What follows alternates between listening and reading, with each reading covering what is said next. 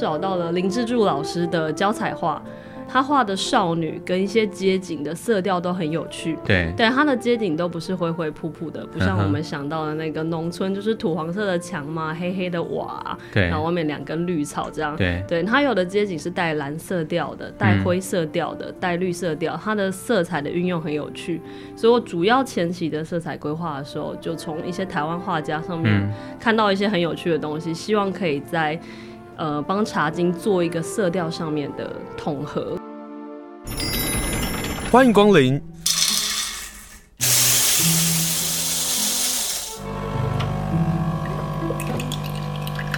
今天的盛情款待，请享用。今天呢，我们来跟大家来介绍。最近在花莲啊，隐隐约约的啊，我不能说偷偷摸摸的，因为知道的就知道，然后不知道呢就没有发现，在花莲有一件大事正在发生，就是公视时代生活剧正在花创这里在拍摄。公视时代生活剧这出的戏的名字叫做《茶经》。而他们这次来到我们花莲拍摄，还有一个部分的原因是需要我们这里的场地做在当时的时代的故事的背景的陈设，而其中美术设计的工作就变得非常非常的重要。今天来到我们节目现场的呢，就是茶经的美术设计游智仪。Hello，智仪你好。你好。先跟大家来介绍这出茶经大概的故事，好不好？我们不能透露太多，跟听众报告，这是独家的访问。茶经呢是讲述一九五零年代的台湾，然后以台湾新竹的制茶业为起点，然后它勾勒出整个工业制茶的兴衰啊，中间的贸易商战。嗯，然后在一九五零这个是非常动荡啊，跟机会并存的时代，你从日治啊，呃，国民党政府来台到美元等等的元素都交织在里面。对，然后也一方面烘托出我们女主角后来成为一代女商人的传奇，这样。嗯哦，他是拍摄是女商人的故事。对，女主角后来会成为这个制茶业一个很重要的角色。嗯，对，嗯，好，于是这里头的女性的角色就显得非常的重要啊、哦。对，但是因为这出戏呢还没有召开记者会。所以我们不能多透露很多，但听起来就是说，您刚刚讲的就是一九五零年代的时候在新竹所发生的，嗯，像是我们花莲也有茶叶嘛，也有制茶厂，我相信都有相呼应的。但是为什么会想要来到花莲拍摄？嗯，我们前期来花莲看景的时候，就发现那个文创园区这边的建筑结构还保有当时酒厂啊、日治现代建筑厂房的特色，嗯，然后非常有潜力发展成我们剧中主要的场景。嗯、因为我们要讲的，除了台湾大家认识那种手工啊、人文啊、小量的制茶业以外，我们要呈现的是那个时代有大量的、有工业的、有规模比较大的、比较。进出口贸易为主的茶叶，那这边的结构非常适合作为厂房的延伸，这样、嗯嗯，所以就把这里当一个厂房，对，然后作为一个这一次的茶间里头的一个重要的一个场景。对，我们把几个重要的场景都设置在花莲文创园区里面，一个是他们茶厂的主要的进出口的。呃，仓储区跟后来剧情里会有一个比较小的揉茶的加工区，嗯，然后他们总茶厂的办公室，对，以及那个时代美元进来之后的美军俱乐部，有大概主要这几个场景都设置在花莲文创园区里面。在比例上面，我们的主要的故事还是围绕在日光茶厂上面，所以我们的重心还是茶厂比较多。对，但美军有趣啦。如何能够让一个场地啊？因为现在花创。呃，老实说，它就是空空荡荡的。你们用的那几个厂区，我大概知道是哪几个厂区啊，就是空空荡荡的。可是如何能够把它设计出来，就是它仿佛就真实的，像是一个办公室啦，或者制茶厂啊这样的一个空间。嗯，我们看完景之后，当然是先跟导演开始讨论，我们看到喜欢的地方有没有办法作为我们剧中的什么样的场景、什么空间来做。或者说这个建筑有什么潜力点，比如它的采光很好，它的面向很好，或是它有些结构是吸引人的，哦、对。然后我们再来把剧中的逻辑呀、动线啊、跟需求功能一一的带回去。那我们发想完之后，再来跟导演做讨论，这样。对、嗯，所以在这个整个空间上，就是安排了这几个空间、嗯，然后就应该就是包起来嘛，对不对？包围起来。对他们，因为呃，我们用的就是二十四栋啦，花莲二十四栋，嗯、那花窗二十四栋地方，它刚好有一个类似 ㄇ 型的结构，就还有个小广场，对，它有个小广场。然后以前收茶的时候，大家都会把茶巾送来茶厂的门口，对，它刚好有这个结构。然后一方面拍摄上，我就可以看到车辆啊，uh huh. 古时候的卡车啊，老板的古董车开进来转弯的动线，对对，以及相对封闭的话，我周遭的穿帮跟地景比较好重塑。Uh. 对，我透出去的那个开口，我可以后期特效呃盖成我要的，比如丘陵啊，那个时候的地景啊，uh huh. 那时候的房屋这样。对，对所以现在的科技还还是可以帮助了美术设计在场地上的限制。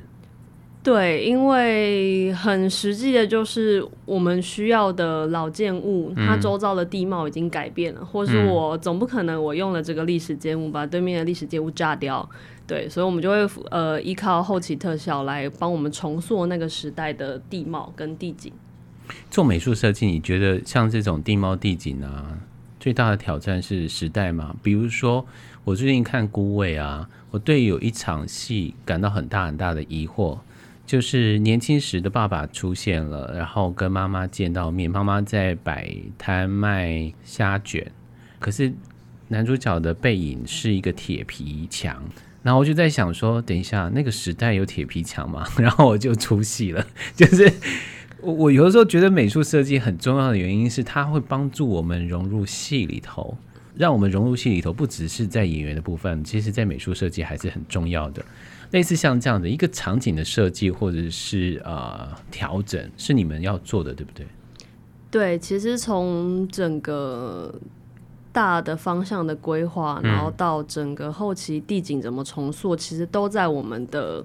工作范围里面，但你刚才讲的孤味那个，我也很能够体谅。一个是铁皮在台湾使用的历史非常久，从大概我们剧中的一九四五零年代开始就有，只是它的形式跟材质跟颜色有点落差。落差。对，然后另外就是，呃，当你的制作条件跟预算层层从前置一路到拍摄到后置的时候，有些东西就会被适时的删减掉，或是在比重上。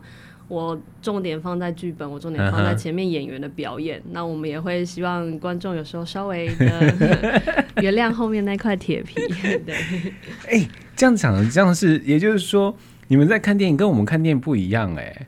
你看电影是在看呃美术设计，在看场景，然后包括可能连服装都一起看了。可是我们可能就是很只是在看什么剧本啊，什么灯光啊。或者是啊、呃、演员的演技啊，类似像这样的，嗯，其实这样才是好的。就是当你你说职业伤害哈，嗯，对，一个职业伤害。另外就是我们的一切其实基本上还是要服务这个影片，或是说烘托这个剧本。对。那如果大家可以专注的在看剧本，在看表演，在看这个故事，而不是你。特别一个一个去挑了某其中的技术部门啊，嗯、跟一些条件出来看的时候，我觉得这是这个作品最完整的时刻。对对，对因为你来上节目嘛，我还是要问，就是在这一次在茶经上啊，嗯、你自己在苦思的比较细致，或者希望大家将来啊戏登场了之后，希望大家能够看到的重点到底是什么？嗯，这一次在做整个美术设计的发想的时候，大概有抓了几个重点，一个是色彩规划上面，我在想那个时代的我们的角色家庭相对有我嘛，她是茶厂老板的女儿。那我自己在想说，我们要用什么样的视角来看这个故事的时候，也考量到说，这个时代这个经济水平这样位阶的人，他们看到的世界的颜色跟材质跟质感究竟是什么？所以那时候找了很多台湾早期的。画家，例如陈静老师，oh. 对，她本身也是女性画家，然后新竹人，然后家境跟教育都在一定的水平。哇，你们要从这里从做做做功课。我是从这边开始的，uh. 然后在街景上，就是大家对年代都有一些想象嘛，比如之前看到很多厉害的徐银光老师的作品，有一把青啊、嗯、等等的，或者是说更久以前台湾老电影的想象。那好像对于近代以前，就是一些土土啊、灰灰啊。灼灼的颜色，那我就在想说，那个时代的人到底看到的世界长什么样子？嗯，那除了刚才陈静老师的画以外，他画很多他的姐妹嘛，侍女的部分，嗯、都很优雅。对，然后后来又找到了林志柱老师的胶彩画。对，他画的少女跟一些街景的色调都很有趣。对，对，他的街景都不是灰灰扑扑的，不像我们想到的那个农村，就是土黄色的墙嘛，黑黑的瓦，对，然后外面两根绿草这样。对，对，他有的街景是带蓝色调的，带灰色调的，带、嗯、绿色调，它的色彩的运用很有趣。所以我主要前期的色彩规划的时候，就从一些台湾画家上面看到一些很有趣的东西，嗯、希望可以在。呃，帮茶金做一个色调上面的统合，嗯，对，很有意思哎。我终于听到了美术设计跟我们来分享他们的专业的地方，就是颜色的统合。我一直以为啊，都只是在电影拍摄过后，在后置处理上，导演自己来决定说它的颜色色调到底要到做什么地步。可是，在一开始，这整部电影的颜色的色调的统一就在美术设计上。对，然后一方面也还有我们的造型指导啊，uh -huh. 然后灯光摄影，就是大家你现在要拍下去的东西得做到一定的程度，你后期才有弹性可以调整。嗯。你前面其实没有拍到的东西，没有做出来的东西，到后期能够再加减的。比例是有限的，当、oh, 然我们会做调光、调色啊，对，跟整个每一场次的统合或是明暗的细修，对对。但你前面的颜色没有下，后面就不会有颜色。你前面的东西下手太重，嗯、后面就不可能变得非常清淡。所以，一部好看的电视剧或是电影，它的基础就真的是在于美术设计。应该说，我们呃，广义来讲，大家会觉得画面里看得到 就算我们嘛？对，就这其实是集结众人啊、主创啊、整个团队的结果。嗯、但很容易，我们或是导演很容易就被挑出来说，对这个的设计是什么啊？对这个的功劳或是缺失是什么？对，我们的工作是相对容易被找出来的。对，而且你们很容易被挑毛病。比如说成色上面的，不管是时代上的问题啦，或者是一些小东西的问题，很容易就被这些影迷们就抓出来，然后追问这样。比如说我刚刚那个很适当的抓了铁皮的态度是一样的。因 为我已经做好那个 P P P T T 板上会有茶金版，可能会有一个专门画圈圈勾那个美术缺失的版面了。可是这也是你们有趣的地方吧？我觉得有时候。特别是做幕后的被发现这件事情是，呃，还是很需要的。对，以及像就茶金来讲，好了，嗯，它是一个台湾一九五零年代的故事。那当然有很多大的历史事件，我们是不会去挪动的。但我们在跟导演讨论设计的时候，有提到一些概念或是观点，就是我们用什么样的角度跟什么样的角色来看这个故事。对。那我们那个讨论的方向比较像是我们用后来人的角度，嗯，来看以前的这个故事，嗯、所以我们事实的当然是大历史事件啊，那种年代啊，嗯，比如说四万换一元这种大的历史事件，我们不会去抽换它，嗯，但在风格的前后时期，对，或是小物件的使用上面，我们互相给大家多一点的弹性，嗯，对，我没有要。死守在我那个一九四九年有没有这个东西？这个东西是不是长这个样子？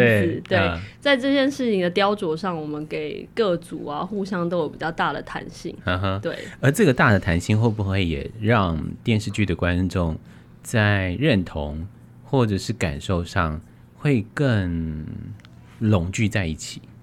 对，我们呃在做在整体的设计视觉的呃在整体视觉设计上的时候，嗯，在想我们有时候做的一些情境啊氛围，是希望可以更帮助，就是帮助演员，嗯，他进到场景的时候可以回到那个时代，对，他可以知道自己在什么样的空间里面做什么样的事情，他不会觉得很抽离。那第二个是我们也希望帮助观众。对，或者说帮助我们自己，让观众多留下一点。Uh -huh. 他看到了这个画面，进到了我这茶厂里面，大家愿意停下来，多给我的演员，多给我的角色两分钟说话的机会，嗯，多看看在这个时代里面可能会发生什么事情。嗯，对，然后多看看这个故事。对，嗯，我们希望在美术设计上给互相多一点这个机会。嗯，对。这也是为什么我们今天要特别来访问美术设计的原因，因为不只是在呃台北或者在华联，我们要听到美术设计来分享他们的工作，实在非常非常的困难。而今天公视的时代生活剧来到我们花莲拍摄这出剧叫做《茶金》。我们先来认识一下美术设计，因为我相信大家都会非常有感，而这个有感就来自于美术设计的工作。非常非常非常感谢公视时代生活剧的《茶金》的团队答应我们这次的访问哦，让大家知道就是有一出剧我们可以好好的来期待。访问的呢就是这出剧《茶金》的美术设计游智怡。质疑，我们在看金马奖的颁奖典礼的时候。有一幕叫做“美术预算下来了”，我 想这个词，头哥王志成拍的那一部对吧？这个是完全表现出或者说出你们的心声吧？对，就是预算过了，可以做了，uh -huh. 我现在可以立刻执行了，我的设计没问题，不用再修改了。那的确是所有的美术设计、美术组、美术指导最开心的瞬间。但是好，预算下来了，那是另外一个关卡嘛。嗯。但是你刚刚说的，就是那个过了，就是我设计的过了。嗯。我想在拍摄过程当中，应该还是会修修改改，修修改改，然后。对，就是。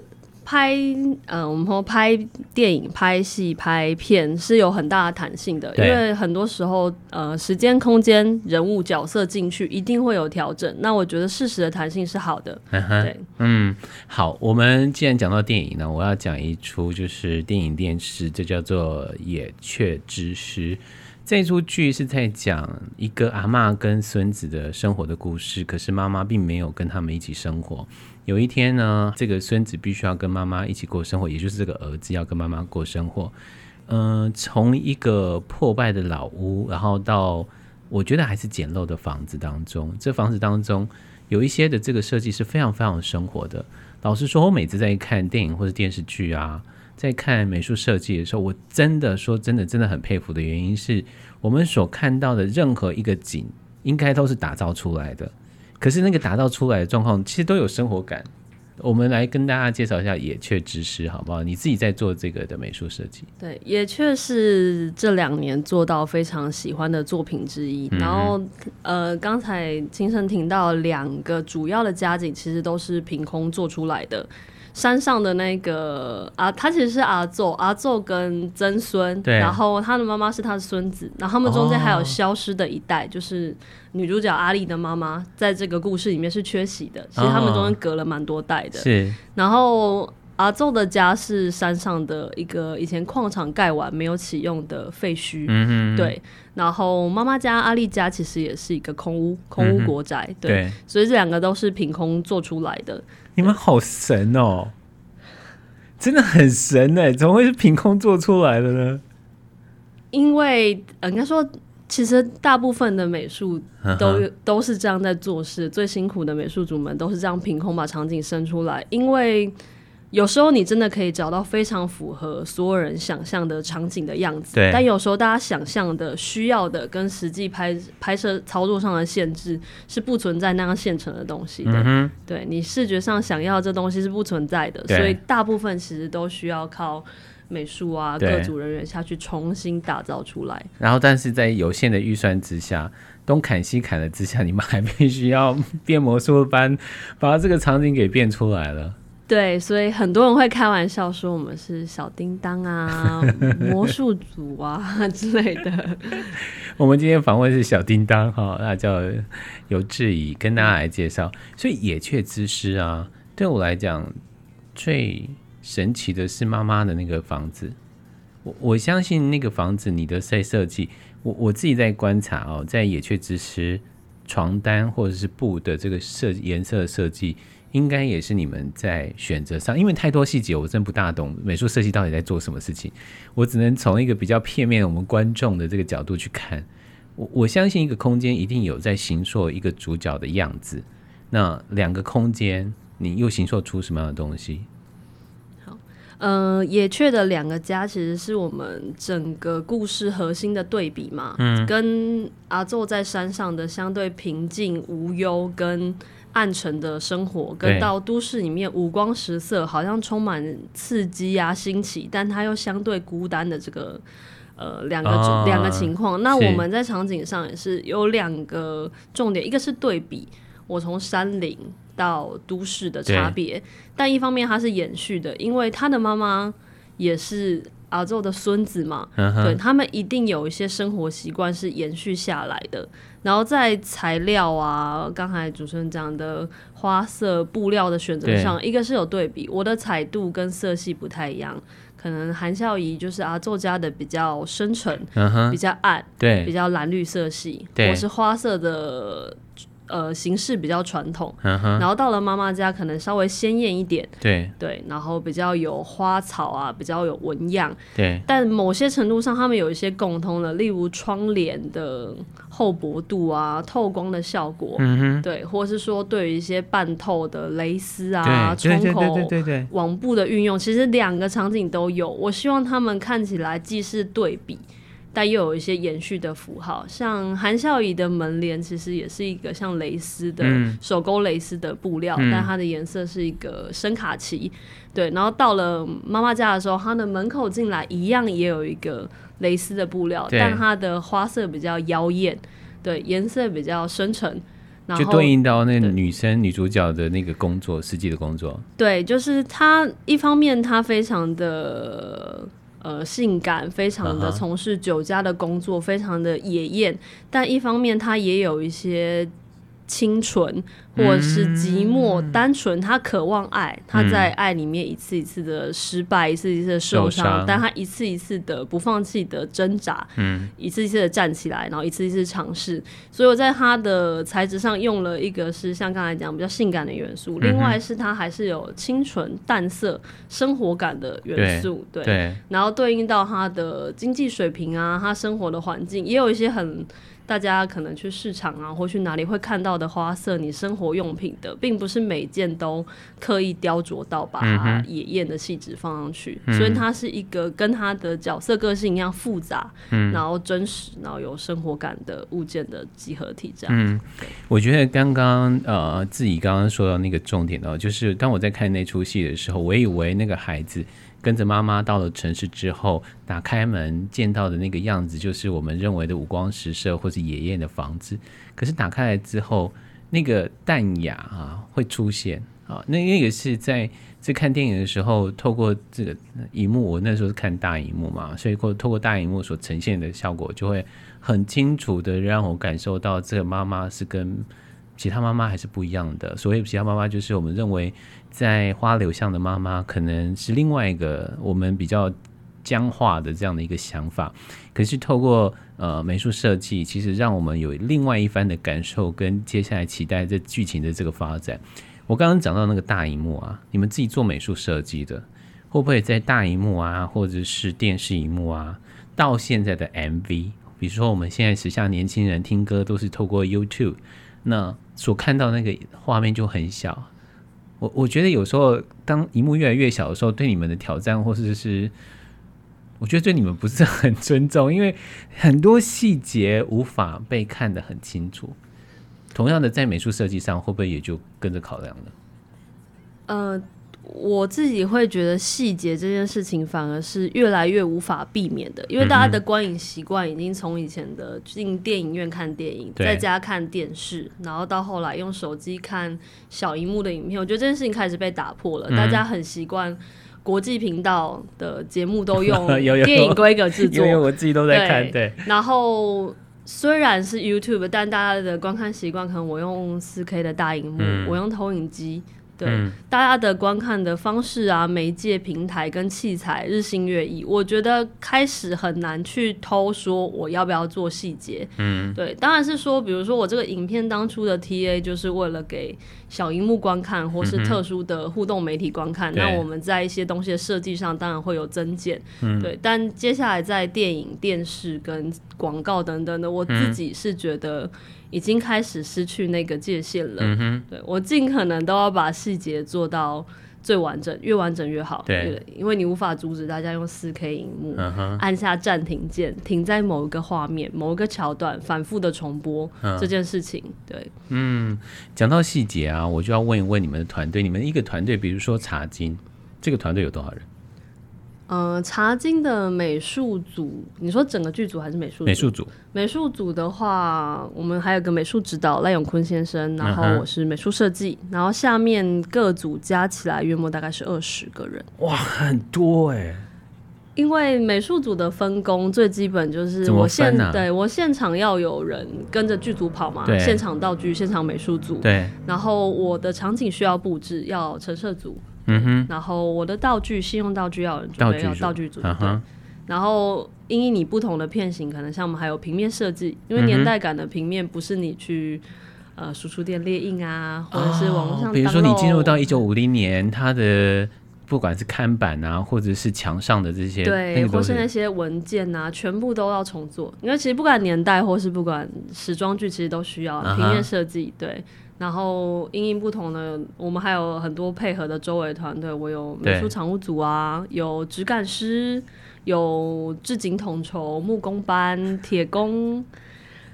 对，我们有很多还有电工。对，嗯呃，哇，好复杂哦。所以好看的电视剧或者是呃电影，我们不单单只是看到导演，然后不单单只看到演员。其实幕后里头，光是美术设计在茶金就有二十多个人，嗯，大家就可以想象那个辛苦了。但我忍不住要多问一个问题，就是有时候会让我看电影或者看戏啊，有时候会出戏的是，呃，颜色，就是这个颜色太新了，你应该懂我的意思，就是比如说它漆的油漆啊，或者这个空间啊，呃，照道理这个房子，比如说这个房间应该是这个少年已经从小生活在这里。可是当那个陈设出来说，嗯，怎么那么新？这样，这个问题是出在哪里呀？这个问题在于美术设计，对，都是我们的错，没有，就是这个问题来自于，就是一个是。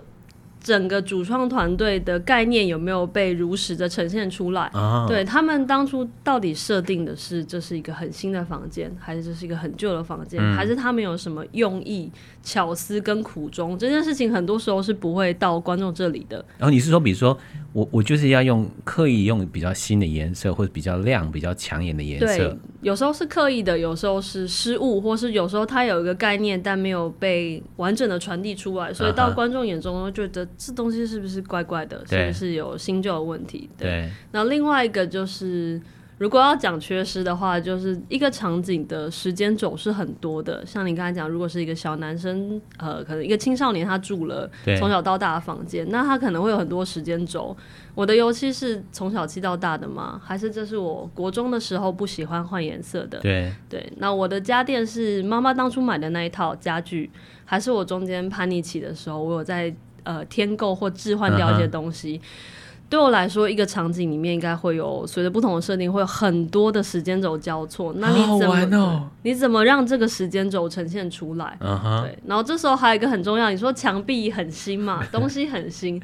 对，那我的话，我们我一个很帮忙我们的质感师，台湾很有名的陈新发发哥，对，他的专长就是帮我把这个时间轴加回到场景里面。对，对，我的色彩规划做完了，我的质感规划做完了，那会由他来协助统合。对，对你的材质大概要怎样？你的你设定这个颜色是褪色过的，uh. 还是新的？对。那我的使用痕迹是什么？这小呃，这小男生每天都会在墙壁上画画，还是说他每天常常摸的开关附近很脏？对，或者他有一些生活的习惯，他每天都会用脚踢床的角落。对，对，这些小小的细节都是一个一个叠上去的。就是你看我刚才讲的不同的时间轴在这个空间里面的影响。对，我今天很开心访了美术设计，让我们下次在不管是看电影或者看电视剧，或者。是等到茶金上映的时候，我们可以用这么多的细节去看美术设计这整个团队，光是只是这个团队而已，他们在精心或者在讨论，光是时间轴，比如说这个房间当中，小男孩成长过程当中，他那个时间轴一定是参差的。那这个东西细节到可能我们在看电影的时候，专注在演员或者是他们的对白当中，往往就遗漏了美术设计的精心的地方。但是透过今天的专访，我就觉得真是很有意思。最后要请教一下是，想要当一个美术设计，我相信你不同意大家去当美术设计，因为我觉得那太辛苦了。刚刚光要等美术预算来了，这件事情就是另外一个痛苦的开始。是，但是还是要问，就什么样的要什么样的条件可以去当美术设计啊？嗯，不怕苦。哦，这个倒是真的。嗯，当然做设计类的工工作，大家都会觉得你应该要具备一些工具型的技能，嗯、你要会画图啊，会呃操作软体啊，或者是会有一些手作等等的能力。那我觉得这个当然是必须，但不是绝对的。嗯，呃、对我来说，我也还在练习。但做美术设计，我觉得可能要几个特质必须要有，一个是你要观察，嗯哼，对，你不可能一个人知道。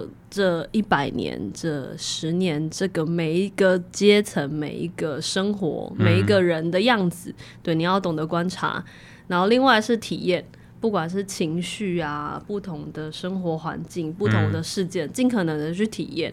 对，因为你我们做的是一个视觉的工作，嗯、那我如何在一个画面里面说出五感，或是说出那个像野雀的含笑语的房子，嗯、看起来就有一个。潮湿的气氛，有有非常潮，非常潮。那那个对，那个潮湿来自于什么？那可能就是我自己的体验，比如是视觉上的颜色，对，或是什么物件带来的气味的记忆，对，或是材质给大家的记忆。那个东西看起来有点粗糙，有点潮湿，或是有点水渍，对，或是大家的生活经验里面看到的，比如说。呃，什么东西，比如说抹布或者什么，嗯、你会有那个潮湿阴暗的记忆回来。嗯、对，我觉得这是体验跟观察的重点。对然后好奇，嗯，对，不要把东西视为理所当然。嗯，为什么今天他用了这个杯子？对，这杯子上面写了什么？可能有什么意义？他是用哪一只手拿？他的口红印留在哪一边？诸如此类的，就是常常去看、去问。对。去知道别人到底在想什么，对，我觉得是蛮有帮助，去建构出一个环境的。所以美术设计不单单它必须要有，比如说绘画能力啦，或者你说手工的这个能力，嗯、我相信细心，还有你刚刚讲的观察、嗯、好奇这些，就是变成才是能够支撑你们可以把这个作品做得这么的好的原因。对，一个是你这样才能够去帮你的剧本、帮你的故事、帮你的画面加细节，uh huh. 然后一方面你也才能够有那个动力继续往下做。因为当你一直在掏空自己所有的东西，啊、跟你一直为了做出一个东西而做出东西的时候。Uh huh. 我觉得会变成一个知识化的产生。当然，工业化的电影或什么，当然有一些很快速跟很标准，一定要能够产出，这是好的，这是一个流程。嗯、但如果你没有办法往自己身上往回填塞一些东西回去，跟你一直有不断的更新跟新的想法的话，我觉得应该会蛮痛苦的。你会常常遇到瓶颈，或是你做个五年、十年，很容易一直有 come down 出现，嗯、过不了这样。嗯、对。我先最后问一个问题，就是你觉得做美术设计的快乐在哪里？我不会问你痛苦在哪里，我问你快乐在哪里？快乐在哪里？就是当那个空间做出来，嗯、然后当你的演员，当该进去的人进去的瞬间，突然达到了你心中原本预设的那个画面的时候，嗯、对，第一个镜头拍下去，对，就跟你想的一样，或者说跟你想的不一样，它可能更好。或是他开始有生命力、有火花的那个瞬间，我觉得应该就是像毒瘾一样的催促我们继续再做出下一个的动力吧。对，今天访问的是，我觉得他是魔术师，他说他自己是一个小叮当啊，他是尤志怡，尤志怡呢，今天跟大家来介绍，就是现在在我们花创正在有拍摄。公式时代生活剧，呃，这出剧叫做《茶经》。当它上映的时候，我们不只是要看剧本，我们还不只是要看演员。更重要的事情是，既然来到我们花莲拍摄了，我们就先从美术设计的欣赏来开始，来了解一下美术设计他们的辛苦跟他们的快乐地方。今天非常谢谢质疑接受访问，谢谢你，谢谢秦胜。